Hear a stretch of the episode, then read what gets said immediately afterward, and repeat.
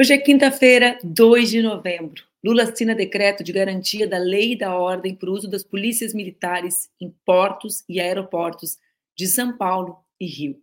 Novo decreto aumenta imposto sobre armas de fogo e munições. Separa o teu cafezinho e vem comigo que está começando mais um Expresso com a Manu.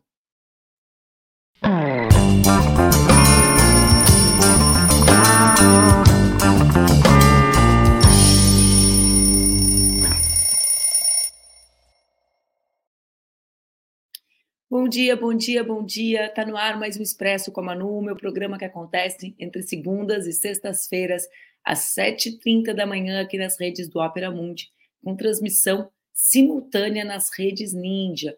O Expresso, vocês já sabem, pode ser acompanhado ao vivo e também pode ser acompanhado depois aqui nas redes do Ópera ou então no formato podcast. Então, um cafezinho, vocês falaram mal da minha xícara, eu fui lá e providenciei uma xícara toda bonita, tá vendo? Olha só, escolhi que horas para cada Expresso ficou lá em Porto Alegre. Então, o cafezinho, a vantagem é o seguinte, né? Que esse tempo que eu fico conversando com vocês sem tomar o meu líquido precioso, ela não esfria. Mas vamos lá, vamos conversar sobre o assunto do final do dia de ontem, que está deixando muita gente preocupada e que nós ainda estamos na etapa de avaliação, de gestão nacional sobre a decisão do presidente Lula de implementar a GLO nos portos e aeroportos de Rio, de Janeiro e de São Paulo. Nos últimos programas, a gente tratou bastante sobre a questão da segurança pública no país, principalmente com o agravamento das situações de violência no estado do Rio e na Bahia. Se vocês buscarem aí no Expressos, nos Expressos passados, vocês vão encontrar uma entrevista com Alberto Kopitic, que é uma das pessoas especialistas em segurança baseada em evidências do nosso país. No programa da semana passada, sobre os incêndios de ônibus no Rio, vocês vão encontrar algumas opiniões da Cecília,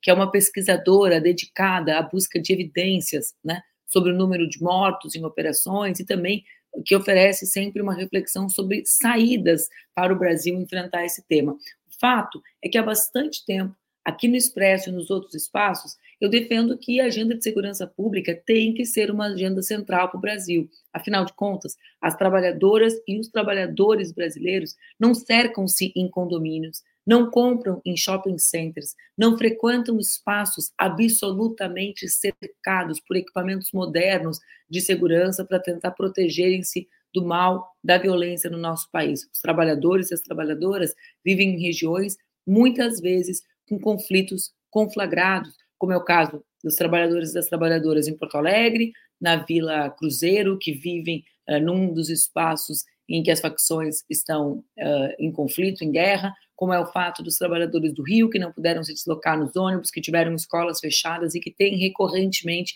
esta punição, né, por viverem em áreas populares. Então, aqui a gente está sempre tratando dos temas relacionados a isso.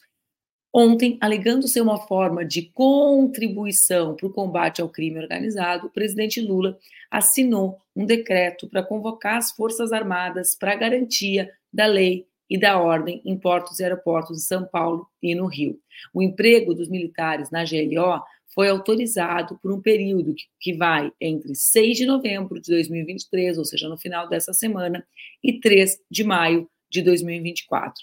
Especificamente, esse período de GLO vai, vai englobar quais espaços? Porto do Rio, Portos de Santos, o Porto de Santos, me desculpa, o Porto de Santos em São Paulo, o Porto de Itaguaí no Rio e o Aeroporto de Guarulhos em São Paulo. Com esse decreto, as Forças Armadas atuarão, com 3.700 militares na operação conjunta contra o crime organizado. Eu já vou comentar, vou explicar um pouquinho como é que funciona essa GLO para vocês, para depois a gente bater um papinho sobre isso. A Lia está falando que é bom, que hoje é feriado, ela pode estar ao vivo.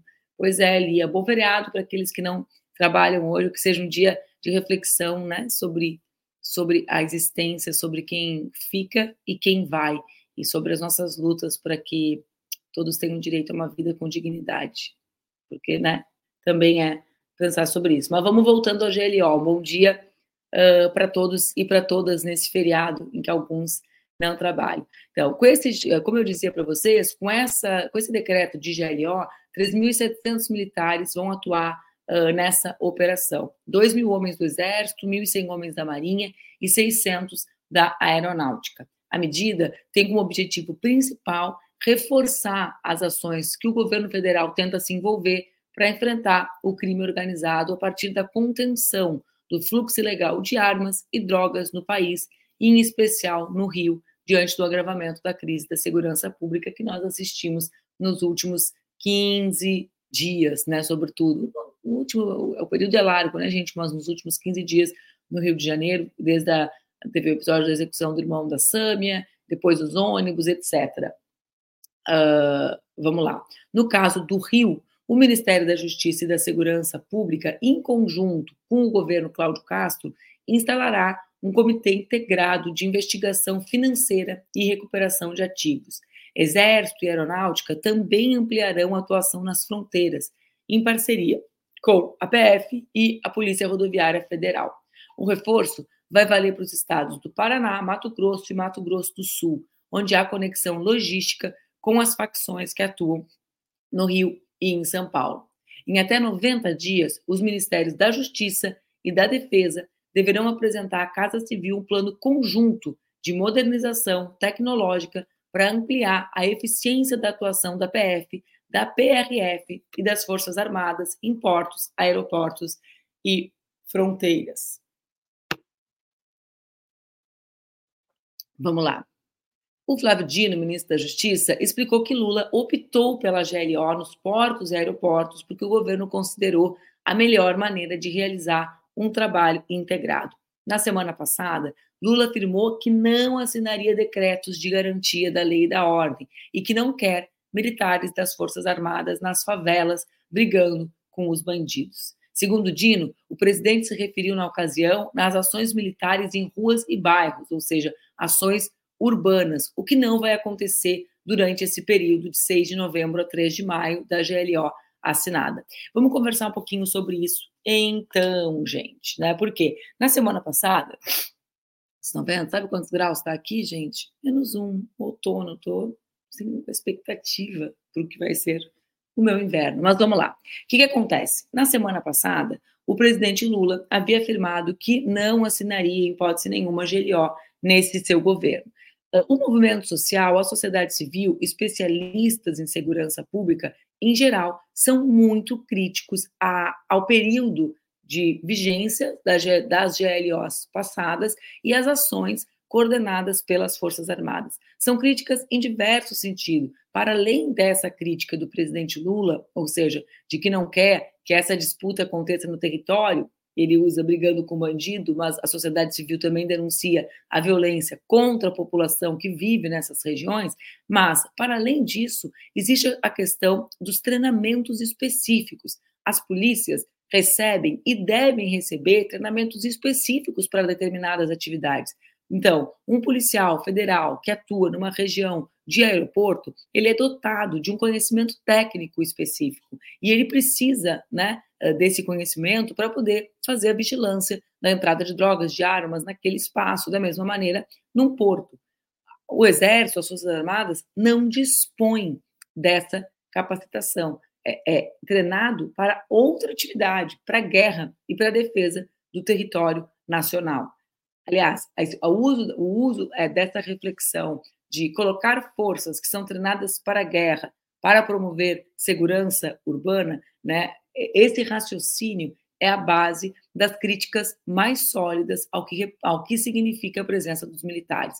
Politicamente, a ideia de que os militares possam ser, eles, a última saída para o governo nas questões de segurança pública, sobretudo depois do 8 de janeiro, além do 8 de janeiro também, né? Porque os acontecimentos se acumularam em torno de figuras militares não punidas pelas Forças Armadas diante das verdadeiras atrocidades cometidas no governo Bolsonaro. Mas, para além disso, no 8 de janeiro, 8 de janeiro foi um momento emblemático do esforço de determinadas uh, figuras ligadas às forças para a ruptura institucional. Então, existem as questões políticas sobre o que significa a GLO, o fortalecimento dos militares, num contexto em que nós voltamos à vida institucional brasileira, que coloca, ou que busca colocar os militares no seu lugar, que lugar? A defesa da soberania nacional, do território eh, brasileiro, né? E de outro lado, a ausência de políticas públicas de segurança do governo. Então, essa GLO é, sobretudo, o esforço do governo de conseguir agir em meio à crise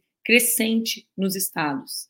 Por quê? Porque a, e, e, essa, e essa é a base de toda a crítica. A agenda de segurança não é tocada de maneira central pelo governo, é de responsabilidade dos estados, historicamente, mas na hora H, a responsabilidade cai sobre o governo. Qual é o plano do governo para a segurança? Esse é o debate que quem é quem entende de segurança uh, está tentando fazer com o governo há algum tempo. Esse plano não deveria, dizem esses especialistas, apresentar as mesmas velhas saídas, mesmo que com uma roupa nova, como o caso dessa, dessa GLO de portos e aeroportos. Eu vou trazer para vocês um dos exemplos. Né? No início do programa, eu já recomendei diversas pessoas que estudam esse tema, mas vamos lá. Uh, o jornal, ontem, hoje, aliás, olha, vocês estão que eu estou aqui, tá, tá, tá, tá, o advogado e professor da FGV, o Tiago Amparo, explicou na coluna dele na Folha de São Paulo o de hoje, alguns motivos para nós sermos contrários ao uso da GLO na segurança pública. Ele diz: implementar a GLO em área federal é ineficaz, porque as Forças Armadas nada sabem sobre defender portos e aeroportos, que era um pouco do que eu dizia para vocês, né? A gente, as pessoas, o computador está desatualizado, o relógio está errado, não me digam isso. Eu fico lendo as mensagens de vocês aqui no chat, gente. Eu piro. Eu fico lendo a minha pauta, fico lendo vocês, fico querendo conversar com vocês. Olha, é uma piração. Mas vamos lá. Vocês conseguem compreender? As polícias cada vez mais dispõem de conhecimento técnico ou de capacidade para disporem desse conhecimento. É justamente por isso que grande parte de quem estuda segurança pública questiona como assim? Militares que estão nos quartéis, né, sem terem esse conhecimento, vão nos ajudar a enfrentar um problema que é, sobretudo, de inteligência e de treinamento, com um treinamento que não recebem, parece uh, uma medida com pouca capacidade de efetividade. Vamos ver no que vai dar e a gente vai continuar conversando sobre isso nos próximos dias por aqui. Uma ação, essa sim, muito eficaz no controle da violência do nosso país, foi publicada ontem pelo presidente Lula. Ao que, que eu me refiro, pessoal? Me refiro a um decreto que ele assinou que altera a alíquota do imposto sobre produtos industrializados, o famoso IPI. IPI, IPI. O que, que ele alterou? O IPI sobre armas de fogo e munições. Com as mudanças, as alíquotas vão variar entre 25% e 55%. Esse decreto altera uma tabela publicada em julho de 22.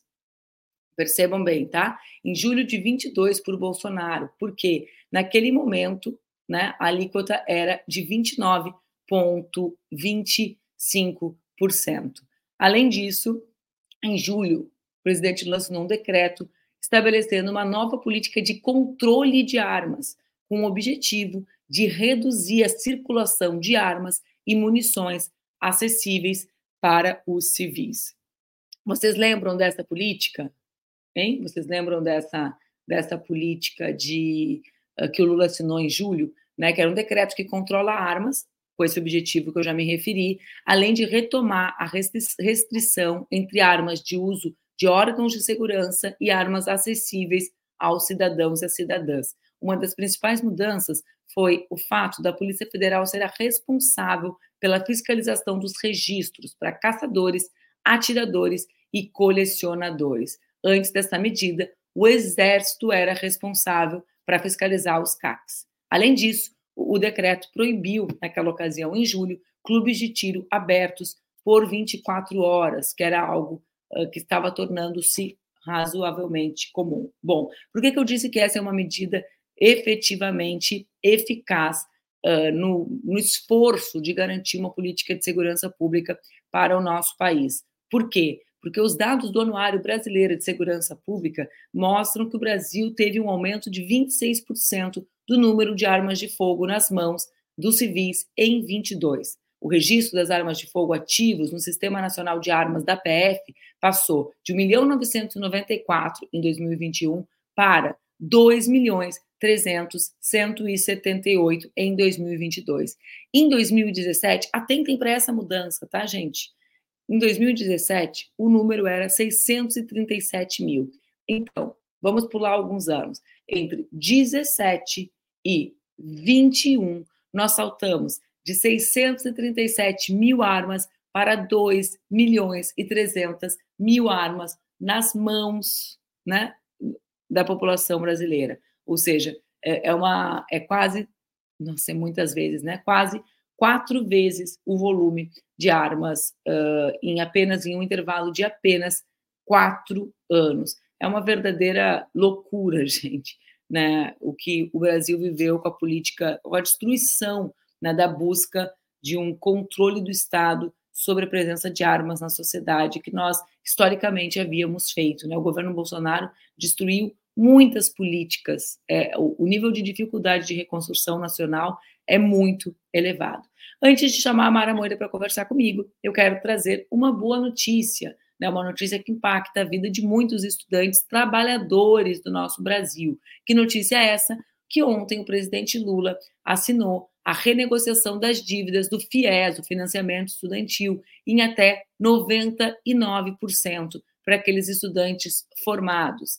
A medida foi incluída no Pacto Nacional pela retomada de obras inacabadas. Segundo o ministro Camilo Santana, ministro da Educação, mais de 1 milhão e 200 mil pessoas têm contratos inadimplentes. Esse é um saldo devedor de 54 bi.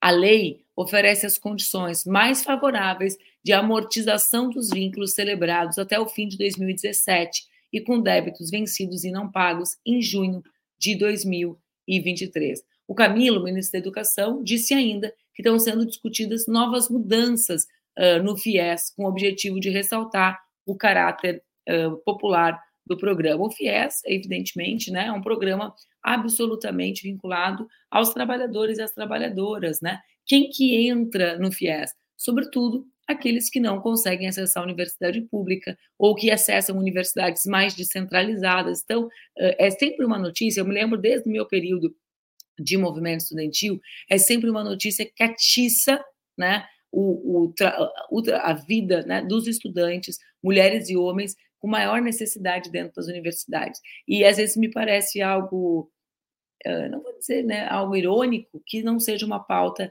que circule tanto nas redes sociais progressistas, sendo uma pauta muito conectada a trabalhadores e trabalhadoras vinculadas, evidentemente, à educação. A Mara Moira está aqui para conversar comigo. A Mara, bem-vinda. Cadê ela? Vocês... Igor, não me deixa nervosa. Olá, mulher. Bom dia, Mara. Bem? Ah, saudade de você já. Não consegui vir semana passada. que eu estava com uma xícara falhada? É? Não, foi, tu, foi, tu, que criticou minha xícara branca? Não, eu não falei nada, juro. Alô? Juro. Alô? eu não, eu não. Ó, Fui tá eu? aqui, ó. Eu botei na minha cabeça que foi tu, Amara. Nossa, bom, Tá vou, vou, vou assistir de novo os programas anteriores. Tomei a crítica, incorporei. Não fui eu, não. não. Olha, eu tô pagando, pagando o pato, eu sou inocente nesse caso. hein? Tá bem, mas foi bom, me inspirou. Fui lá e comprei uma Hum. toda bonitinha, ó. Ótimo. Tá vendo? Nossa. Olha só, essa, essa noite achei que eu ia dormir cedo, porque quando acabou o primeiro tempo do Palmeiras e Botafogo, eu liguei essa porcaria, tá 3 a 0 pro Botafogo, eu desliguei. Falei, não, o Palmeiras tá de sacanagem, dá o título logo pro Botafogo, desliguei. Aí, uma hora depois, eu ouço um, um vizinho gritando, vai Palmeiras! E aí eu, que? Aí eu co- coloco no placar pra ver quanto é que tá o placar. Tá 3 a 3 Eu liguei o jogo 4 a 3 Palmeiras. Então, ou seja, eu não consegui dormir mais cedo, né? O Palmeiras Tu- não me deixou. Tu não é aquelas pessoas supersticiosas, tipo eu, que pensa assim: ah, os gols foram marcados enquanto eu tava Claro eu- dormindo e vou continuar dormindo? Não, eu sou aquela pessoa que eu, enquanto eu estava vendo, o Palmeiras tomou 3 a 0 Eu não posso mais ver nenhum jogo do Palmeiras até o final desse campeonato. Assim, É, porque resultado. eu, objetivamente, se isso tivesse acontecido comigo, Amara, eu não ia mais ver jogo nenhum, cara. Eu ia ficar assim, meu Deus do céu. Então tá, eu fiquei vendo três gols, parei de ver quatro gols. A culpa é minha, o universo comprova que a culpa é Não. minha. Eu tenho certeza absoluta que eu fui culpada. Tá vendo? Por Ó, o sorte. pessoal tá dizendo que eu eu te dei um puxão de orelha ao vivo. Pessoal, por favor, me ajudem a lembrar quem criticou minha xícara. falou, né? Não foi uma crítica ruim, foi assim, ah, tu tinha uma xícara tão bonita, daí eu fiquei, hum. ah, não foi a Mara. Eu botei na cabeça que foi hum. a Mara, obcecada. Freud explica. Bom, vai saber. Não, Amara, que bom. Hum. que bom que você está aqui de volta. Ah, feliz também. Com essa tua vitória do Palmeiras, a minha cara com a tua vitória do Palmeiras. Não, e, e, e, pior que assim, eu achei essa vitória injusta, assim, porque esse campeonato tinha que ser do Botafogo. Eu ia ficar feliz do Botafogo, um time que está longe de ser um dos mais milionários, um dos mais ricos, ganhar esse campeonato. Isso ia ser uma grande, um grande tapa na cara desses é, grandes ricos que não conseguem fazer um futebol engrenar. É, eu queria, tava torcendo mesmo pro Botafogo, agora não sei direito o que, que vai dar, mas o, como o Flamengo empatou ontem e o Palmeiras ganhou, tá na, na tá bonito aí o, o, o retrospecto, o, o, retrospecto não, o futuro aqui dos próximos meses vai ser interessante. Mas estamos falando aqui de gloss, né? Exatamente, estamos falando de GLO, né? E dessa mudança, estava pensando sobre hum. isso, né? Tava, eu estava ouvindo as notícias e lendo antes de entrar no ar. Aquela hora até que eu entrei no bastidor, ainda estava terminando de ler alguns artigos, porque na semana passada o presidente Lula foi bem enfático, né? Diz, não vai acontecer no meu governo, acho que muito motivado uh, pela relação de tentar devolver os militares para o seu lugar, né, Amara? Claro. Uhum, e aí nossa. essa foi a saída apresentada pelos seus ministros, ou seja, olha, não tem o que fazer, tem que botar militar em porto e aeroporto. A pergunta é quando que o Brasil vai conseguir ter uma política de segurança pública, né, que integre os estados e que enfrente o crime organizado? Sim, não, é pensar que a última intervenção federal, nesse sentido, né, foi comandada pelo inelegível atualmente Braga Neto, não foi exemplo de nada, assim, a gente teve ali recorde de letalidade policial, então, ou seja, não foi um grande exemplo de coisas que a gente pode fazer a partir desse tipo de, de ação, eu estava dando uma olhada no Twitter aqui, o Cláudio Castro está apoiando, falou que gostou muito da medida do Lula. Então, isso também já é algo para a gente ficar um pouco, meu Deus, se o Cláudio Castro está achando legal, talvez eu não esteja, não deveria estar gostando disso, né? Mas também o que, que, você acha? Não, tu traz uma frase aqui que eu, né, eu ia cortar para dizer essa tua frase, nem era do Cláudio Castro a frase, já teve várias, mas assim, a anterior que é alta letalidade, né? Ou seja, uhum. uh, as forças policiais, todas elas, elas têm treinamentos distintos. E às vezes essas decisões me parece que ignoram ou que revelam, né? Elas Sim. ignoram e revelam como nós não trabalhamos a segurança pública desde o lugar da capacitação e da inteligência, não inteligência individual, né? É que eu me refiro inteligência na ideia de que existem treinamentos e esforços para que as pessoas sejam capazes de exercer um ofício. Ou seja, um uhum. médico é treinado para ser um médico. Ninguém vai dizer assim, aí ah, eu vou fazer uma endoscopia com um dermato, que o cara vai te furar, né? Quem faz uma endoscopia, alguém treinado para fazer Sim. uma endoscopia, correto? Aí vou, ah. vou fazer uma anestesia geral com um, sei lá, com um oftalmo. Não, Sim. o cara, né? Então a gente reconhece a necessidade de um treinamento, né, Amara, nessa área. Aí quando chega na área de segurança, Poxa, tem porto, aeroporto, uh, segurança urbana. Quer dizer, o que, que revela? Revela que a gente, ao mesmo tempo, não tem uma política que valoriza o treinamento, a capacitação, né? E não tem uma política de segurança, portanto. Sim. Não, e, e atualmente também a gente está vivendo é, cenas que deixam a, o usuário comum de aeroportos apreensivo, né? Então, lembrar, por exemplo, aquele caso das trocas de bagagem que estavam sendo feitas dentro dos aeroportos, né, com chantagem, pressão em cima dos funcionários, fazendo com que eles trocassem bagagem, né, e aí, a, a, gente, brasileiros, brasileiras eram presos no exterior por estar transportando drogas que sequer sabiam que estava rolando, né? Então isso, isso é algo muito é, significativo, né? Eu tenho pavor atualmente de despachar bagagem, somente quando necessário quando me impõem isso, mesmo assim eu luto para tentar trazer a bagagem comigo ali no, é, dentro do avião, porque eu tenho medo de ser presa quando chegar lá, sabe? No, de repente, e, e aí para você explicar, até explicar, né, que o tomada, né, o focinho de porco não é tomada, né, você já ficou presa ali um mês. Né, Ela fica mais de um mês, né?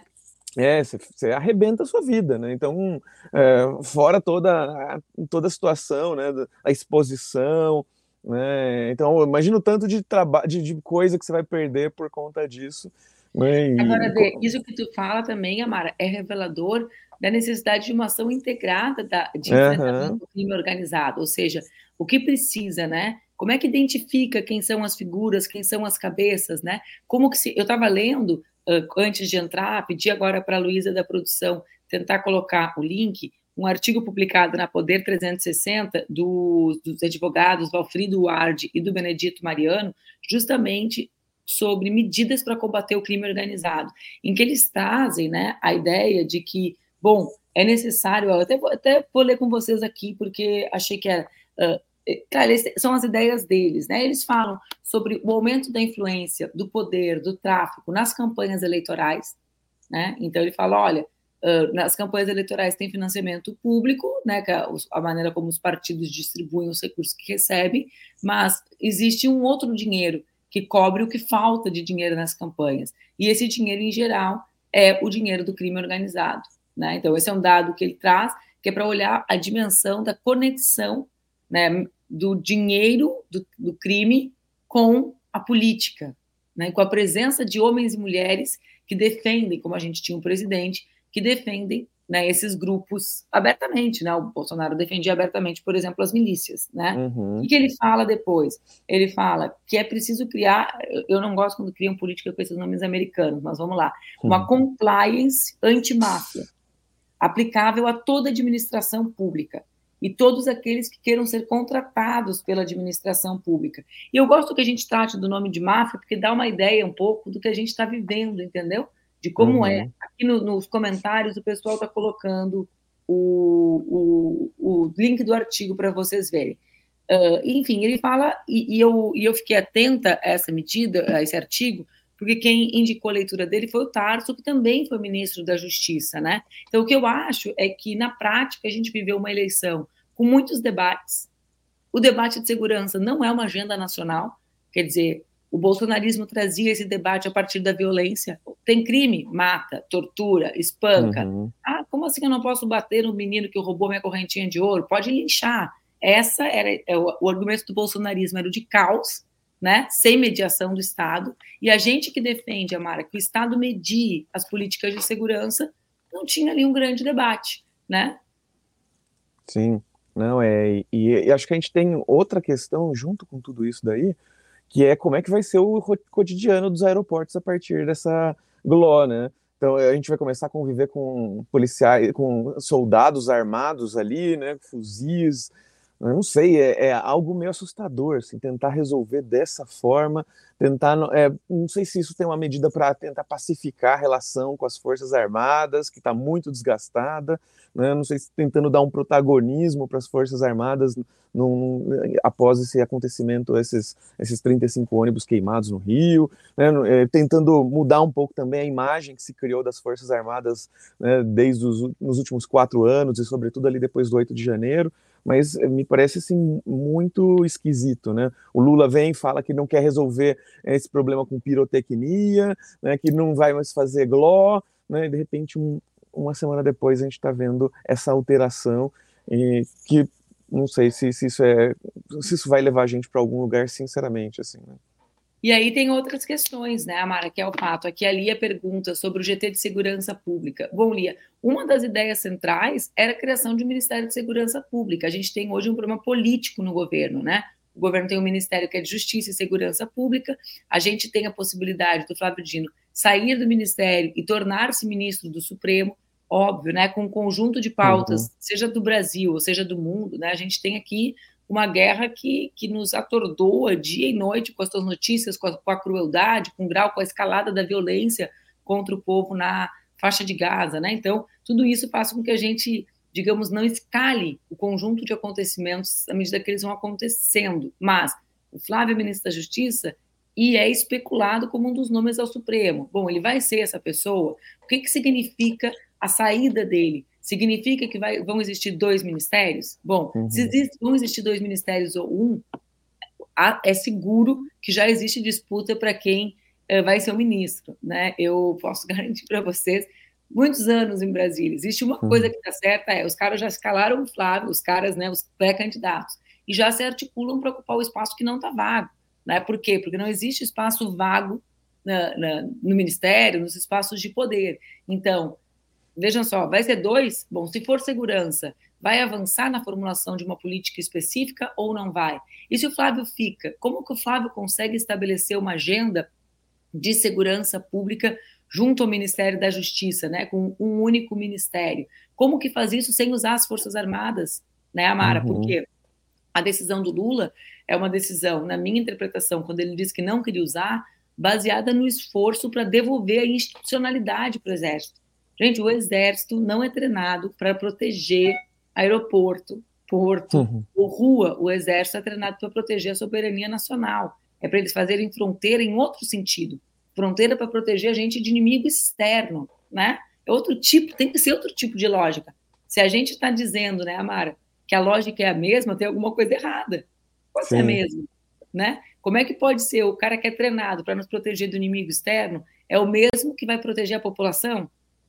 E você acha que pode ter um, um propósito político né, nisso de tentar amenizar a situação com? Não, eu acho que é a única saída que eles encontraram.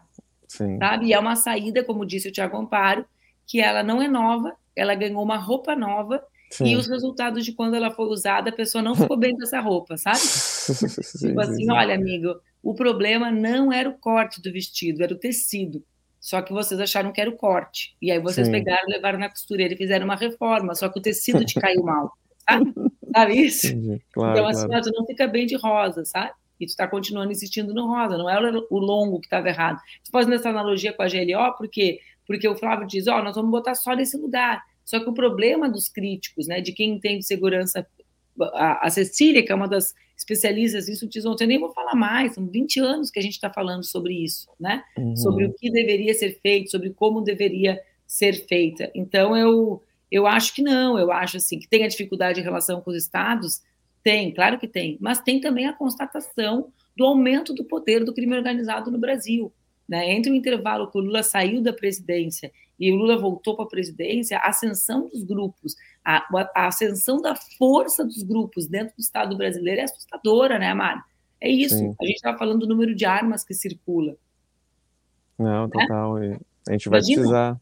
Uhum. O que o Bolsonaro fez é muito, é, tem uma dimensão muito grande. É, e não, e não vai ser simples reverter né, essa questão do, da disponibilização das armas para a população em geral, que é armas que acabam indo parar justamente na mão das milícias. Então, isso vai ser uma, algo que a gente, a gente viu recentemente, inclusive, né, o, o Eduardo Bolsonaro tentando defender armação da população lá na Argentina e sendo cortado ao vivo, né? Então, de alguma forma, a gente ainda está vivendo, vai viver, vai conviver durante muito tempo com as consequências dessas políticas irresponsáveis e perigosíssimas, né? Em que a gente sabe para quem beneficia. Então, a Mara uhum. tá hoje, ela tá, o pessoal, o pessoal só fica elogiando a Mara no chat. A Mara é sereia, né? Hoje eu tô achando ela com uma cara de reflexiva, gente, sabe? Sim. Ela tá oh, assim. Mano, ela já entrou aqui e tomou a lascada da xícara. Gostaria de me defender, não foi a Mara, mas foi num dia com a Mara. Alguém trouxe aqui, viu, a Mara? Tô vendo eu, aqui, tô vendo o comentário, eu, a Vivian. Eu vinculei contigo a crítica, a ti, a crítica de alguém, tudo apanhei, bem? Apanhei de graça, apanhei de graça. Apanhou de graça, mas também tu dá azar até pro teu time. Quer ficar oh. sem apanhar, Mara? Não dá. Não. Tu vai dormir, o Palmeiras ganha. Tu tá. Vou, vou, vou, ver, vamos ver se não vai acontecer nada comigo hoje. Não posso torcer para esse time, né? Se eu não posso ver o jogo desse time, eu não posso torcer para ele. Não, nem do meu. e uma, uma, coisa que eu queria é, chamar, é, poder mencionar brevemente também, claro. aproveitando que eu estou aqui contigo, é, é esse debate. Não é um debate conectado completamente, mas acho que eu queria muito te ouvir a respeito disso também, essa questão da taxação das grandes fortunas que está sendo colocada como uma grande, um grande é, conquista governista, mas estou começando a ver algumas opiniões questionando isso, assim, né? colocando que é, é possível agora esses bilionários que acumularam dinheiro há muito tempo que ainda não resgataram, eles possam resgatar de forma antecipada, pagando 8% de imposto sobre todos os lucros que tiveram até aqui, né, em vez dos 15% que eles deviam quando eles fossem resgatar. Então, se, se, alguém quiser tirar de forma antecipada, ó, a gente vai dar um desconto para você. Então, em vez de pagar 15%, você vai pagar metade disso, vai pagar 8%. É, e isso é criminoso, assim, sabe? A gente está, é, então a gente está comemorando essa taxação das grandes fortunas, mas isso está dando um desconto bilionário, né, para essa galera que, que, que, já devia 15%, que ia pagar quando fosse retirar esse dinheiro, e aí a gente, em vez de cobrar esse 15%, está deixando eles pagarem só 8% para, sei lá, para deixar eles felizes, não sei. Eu fiquei refere muito... especificamente à opinião do Eduardo Moreira, né? Isso. O que, que você acha? o Eduardo gravou um vídeo, o Eduardo ele se esforça muito para popularizar os temas da economia e etc. Eu acho o trabalho dele um trabalho super bacana, né? O que ele, o que ele monta, inclusive no ICL, uh, tem um esforço grande de disputar com plataformas que são gigantescas da extrema direita. Acho que como pouca gente acompanha o que acontece com a extrema direita do Brasil, né? aí depois não entende porque que tem Bolsonaro presidente, não sabem a maneira como essa gente se organiza, né? A partir do Brasil Paralelo, etc., o volume de dinheiro que circula nisso. Mas, Amara, uh, e acho, então, e o Eduardo tem esse, esse papel assim, extraordinário de ter olhado isso, de ser um cara que está lá, que é nosso, que é nosso parceiro, nosso aliado, na, foi nosso aliado no enfrentamento ao bolsonarismo, tem ações super legais com o MST, né? Acho, uhum, que, acho que a galera total. acaba acompanhando isso, e eu vi essa opinião dele. E essa, e, e vi a opinião dele, que entende desse assunto muito mais que eu, né? Eu estudo sobre os assuntos para me manifestar sobre eles, né, gente? Porque não existe, eu sou, a gente brinca que jornalista é sempre o bicho generalista, né? Sabe um pouco disso, sabe um pouco uhum. daquilo. Vai lá ler o Eduardo, aprende com o Eduardo. O que que eu, é, quando eu vi aquele texto do Eduardo, me lembrou um pouco outras ações, que são ações de governo em geral, né? Que são as ações, às vezes, de renegociação de dívida, né, uh, o, era, era bastante comum uh, as aprovações dos refis, né, que são o refinanciamento de financiamentos de mega milionários e etc. Né? Então, assim, uh, acho que existe um esforço de antecipação de receita, né? Vem antes para chamar, para conseguir colocar, antecipar a receita mesmo, né? Para o governo fazer caixa mesmo, tentando antecipar a taxação desses milionários e com uma característica que sinceramente é uma característica dos governos Lula. Os governos Lula são governos de esforços, esforços conciliatórios, uhum. gente, né? Sim. Que, não, e, gente... e, foi colocado, não, cedemos a presidência da Caixa para o Lira para aprovar isso. Aí quando eu olhei o número de votação, de vo... 300 votos a favor de taxação de bilionário, tem alguma coisa errada nisso, não é possível. Né? E lógico que tinha alguma coisa errada. Não, não, é, não era mas... possível. Eu acho que não, não, não significa que não, não exista um avanço, porque existe o, o avanço do reconhecimento da taxação, né? Sim, o que é uma negociação para que a taxação seja atribuída com, com, uma incidência menor se for feita antecipadamente, né? É, que é, uma, que é uma antecipação. Mas o que, que acontece? Uh, acho que tem duas questões, Amara, que elas são parecidas, mas são diferentes, sabe? Elas uhum. têm uma aparência parecida, mas uma essência diferente. Um, o governo precisa construir maiorias. E a gente vem de um período de muita reafirmação das nossas batalhas. É Sim. É muito difícil ceder depois do governo Bolsonaro, porque todos nós temos, além das nossas razões justas, do nosso projeto de país, da nossa visão de mundo, todos nós vivemos anos muito difíceis. Então, como que eu vou dizer para uma mulher como eu, que teve a filha ameaçada por essa galera, que tem que ceder e negociar? Né? É, é, o que a gente fala sobre a guerra. Né? A guerra ela tem a, a dimensão objetiva e ela tem a dimensão subjetiva, de tornar inviável a construção da paz, porque uhum. todos que são vítimas da violência, né, passam a ter uma razão individual além da razão coletiva, né? Então todos nós temos a razão coletiva de reconstrução do Brasil, mas as nossas razões individuais, né? Eu posso imaginar o que foi a tua vida diante de um governo que pregava o extermínio de pessoas como tu, então, cada claro. um de nós, eu estou falando só de coisas gerais, não estou falando de quem morreu por falta de vacina do Covid, só das nossas razões mais íntimas, né? Então, é difícil, a gente vem de um período muito difícil de imaginar composição, mas a gente precisa para governar. É difícil, né? Uhum. Óbvio, cada com o governo Lula. É, não, mas acho que uma coisa é ter Bom, articulações. É, então esse é um tema, né? Uhum. Que é o tema, a gente não tem força. Não, outra é vender isso como vitória, sabe? Acho que é, não tinha que vender isso como vitória. Não sei, foi, foi uma derrota, foi mais uma derrota, me parece. Assim. É que foram as duas coisas, né? Avançou e negociou. Foram as duas coisas Eu não estou defendendo, eu só estou dizendo que eu realmente acho que existem duas coisas. Existe mesmo a dificuldade que todos nós estamos, todos nós estamos muito mais radicalizados pela nossa. A gente está com a nossa emoção muito conectada, né? uh, Amara, muito conectada a nossa emoção com a nossa razão. Então, a gente tem um projeto de país que é evidentemente diferente do Lira, por exemplo. Óbvio, né?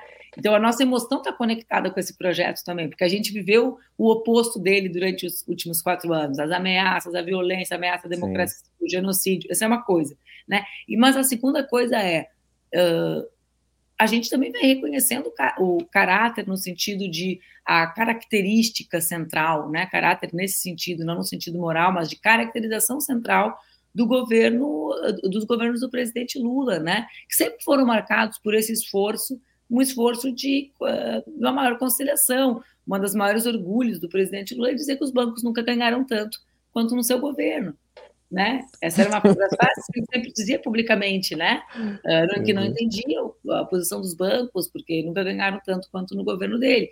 Então, assim, uh, é um pouco a expressão também dos esforços. É muito mais difícil fazer isso hoje do que era há 10 anos, muito mais difícil. Por quê? Porque a direita tem muito mais força.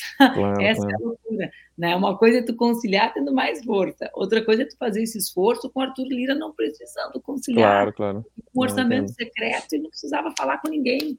Ele Sim. fazia, né? Então, assim, eu acho, eu acho que isso é uma das dificuldades, é, digamos assim, do, do, espírito do nosso tempo, sabe, Amara? Eu não estou defendendo, é porque a Cristina a Cristina está comigo. Eu me canso também, Cristina, né? Aqui tu vai uhum. vendo. A gente, por exemplo, eu sou contrária à aplicação da GLO. Né? Acho que o governo Sim. precisa ter uma política de segurança pública uh, mais sólida, né? Mais menos episódica, para usar uma expressão assim, né? Mas enfim, eu, eu não acho que isso está errado, entende, Amara? Eu só acho que realmente tem. A gente tende a olhar com mais indignação ainda a todas as flexões que são necessárias uhum. para o Lula tentar governar, porque objetivamente, gente, no... e isso que, que devia nos tirar consequência. Agora, o que eu vou dizer é o que eu acho mais importante. A nossa vitória foi muito frágil e a gente está tratando a sim, gente, sim, a sociedade, sim, nosso campo, como se ela fosse para valer, sabe? Tipo assim, ganhar. Cara, nós ganhamos com pouquíssima força, né, Amara? Sim, 2 milhões de votos. Não, 2 milhões de votos, um Congresso péssimo, com instituições destruídas. A gente estava falando aqui uh, do, do que, que é o, a, a do multiplicação de armas. Vamos pegar esse exemplo, que nem uhum. é um uhum. assunto que foi tratado com centralidade pela gente de 630 armas para 2 milhões e 300 armas, uhum. desde o golpe contra Dilma. É só um aspecto, mas Sim. é um aspecto que movimenta a, a, o tráfico, que movimenta a indústria de armas, que movimenta o crime organizado. Olha só, um aspecto, né? Então a gente ganhou com pouca força no sentido densidade uhum. política no Congresso e tal, e os problemas são muito maiores uhum. do que eram.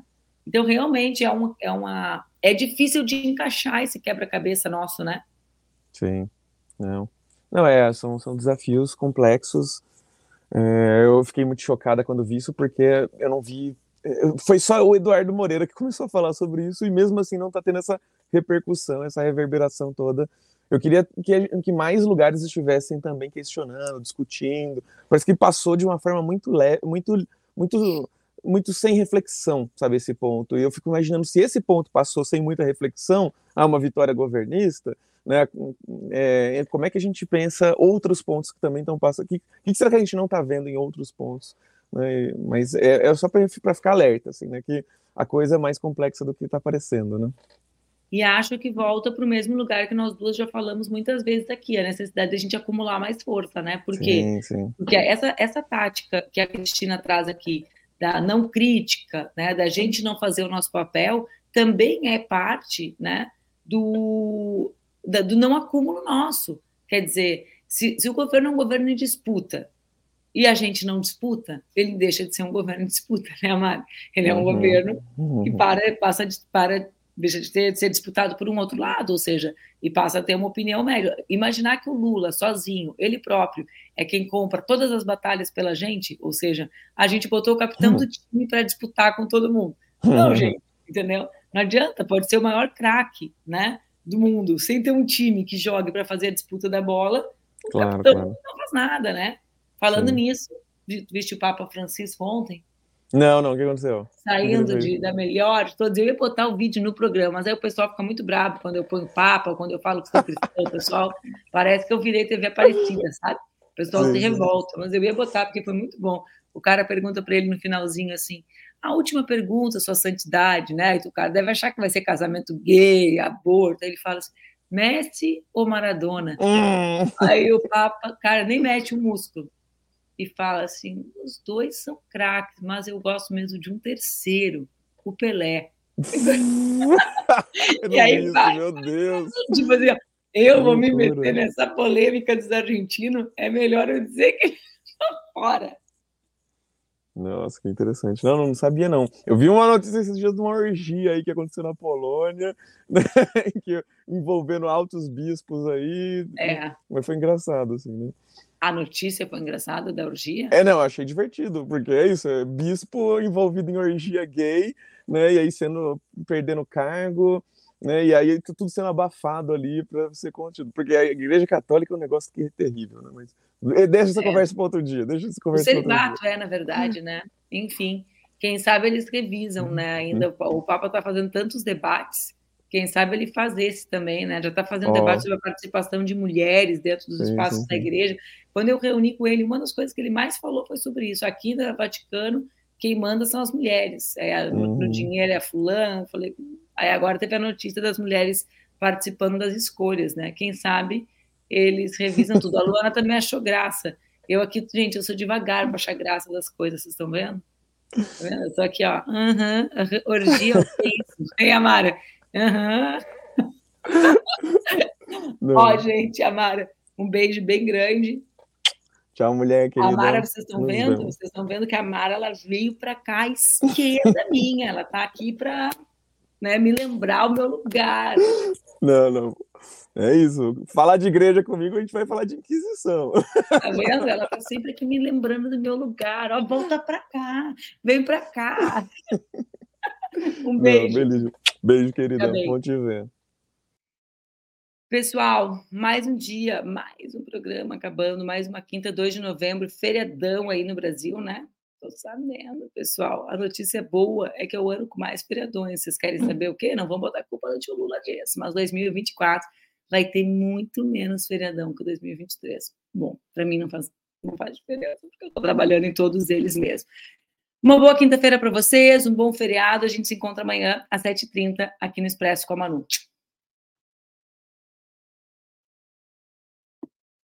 Igor.